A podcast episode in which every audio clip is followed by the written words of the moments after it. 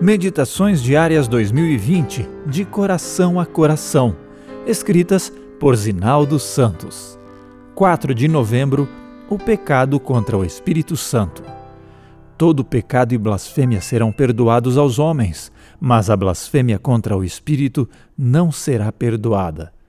Mateus 12, 31 Inquieto com a preocupação de ter ou não cometido o pecado contra o Espírito Santo, certo homem procurou seu pastor. O que é o pecado contra o Espírito Santo? perguntou. Trabalhei contra a causa de Deus, neguei a Jesus Cristo e duvidei de seu poder, disse entre outras coisas. Ressaltando a suficiência da graça de Deus, o pastor tentou animá-lo e respondeu: Paulo também trabalhou contra a causa de Deus. Pedro negou a Jesus e Tomé duvidou do poder do Mestre. O pastor ainda lembrou que o fato de que ele estivesse preocupado quanto a isso indicava que não havia pecado contra o Espírito Santo. Ainda estava sensível à voz dele. Blasfemar contra o Espírito Santo é um ato ligado à prática de apagar a chama de sua influência, conforme foi visto ontem.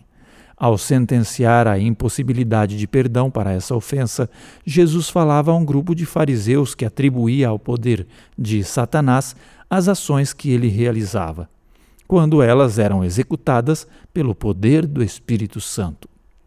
Até chegar a esse ponto, aqueles oponentes haviam trilhado um caminho descendente em sua rejeição a Cristo, apesar de todas as evidências de sua divindade. Estavam convencidos de que Cristo era assistido por um poder divino, mas, a fim de resistir à verdade, atribuíam a obra do Espírito Santo a Satanás.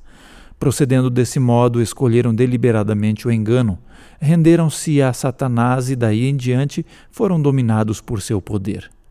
A disposição divina em perdoar é inesgotável mas de rejeição em rejeição, o pecador chega a um momento em que corta a linha de comunicação com o céu, incomodado com os apelos do espírito. Desse modo, tendo a consciência dopada pela insensibilidade, ele sela o próprio destino. O incômodo causado pelo pecado é benéfico, o grande e fatal perigo é alguém se sentir indiferente a ele, confortável com sua presença. Contudo, enquanto não nos sentimos à vontade com o pecado, caminhamos para a fonte de graça e perdão. A confortadora realidade é que ninguém que tenha experimentado o arrependimento e aceitado as bênçãos do Evangelho pecou contra o Espírito Santo. A preocupação ou medo que uma pessoa tem por ter cometido esse pecado indica que não o fez é uma forte evidência de que é sensível a Ele. Ainda ouve Sua voz e não a rejeita. Ouça hoje a voz do Espírito Santo falando a você. Você também pode ouvir gratuitamente os podcasts da Revista Adventista. Acesse revistaadventista.com.br. Lá você ainda encontra artigos, vídeos e muito mais. Acesse e compartilhe agora mesmo revistaadventista.com.br.